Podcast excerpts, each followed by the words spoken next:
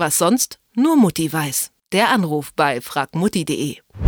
Der Blick in die Hausapotheke kann auch ohne krank zu sein mit ganz schönen Kopfschmerzen verbunden sein. Da liegen eingerissene Pappverpackungen, zerknüllte Beipackzettel oder halbleere Tablettenpackungen, die sich aneinander reihen. Die Namen der Präparate ja, sind vielleicht gar nicht mehr zu erkennen oder wenn doch, ist ja trotzdem nicht so ganz klar, wogegen sie eigentlich helfen.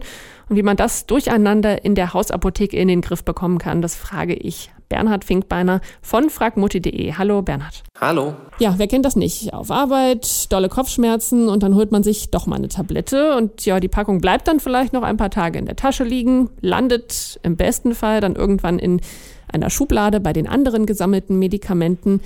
Bernhard, da kann man doch bestimmt noch was besser machen, oder? ja, also das sollte man schon ein bisschen was besser machen, weil man will ja die Medikamente vielleicht nochmal verwenden, damit man beim, bei den nächsten Kopfschmerzen nicht gleich wieder neue Tabletten kaufen muss.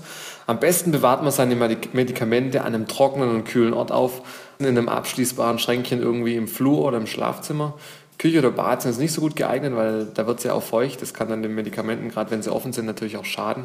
Und wichtig ist aber natürlich, dass es irgendwie abschließbar ist, also dass da Kinder nicht irgendwie an die Medikamente kommen können. Und am besten ist natürlich auch, dass man so ein bisschen Ordnung äh, hält.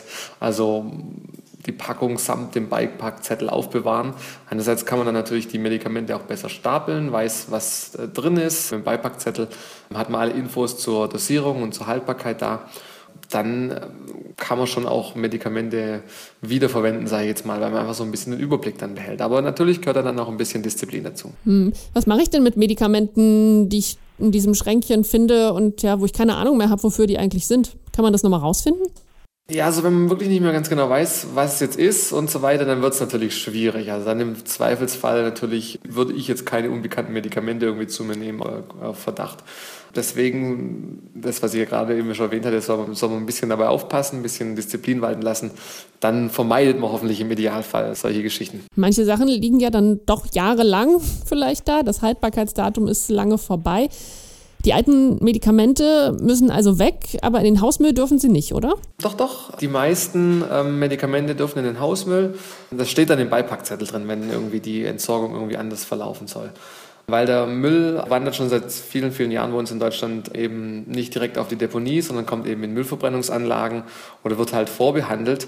Und das zerstört natürlich die Schadstoffe, die in den Medikamenten drin sind und die können dann keine Gefahr mehr fürs Grundwasser darstellen. Es ist auch so, dass auf den Deponien dann auch extra Maßnahmen nochmal getroffen sind, dass dann irgendwie kein Sickerwasser oder nicht so viel Sickerwasser ins Grundwasser gelangt.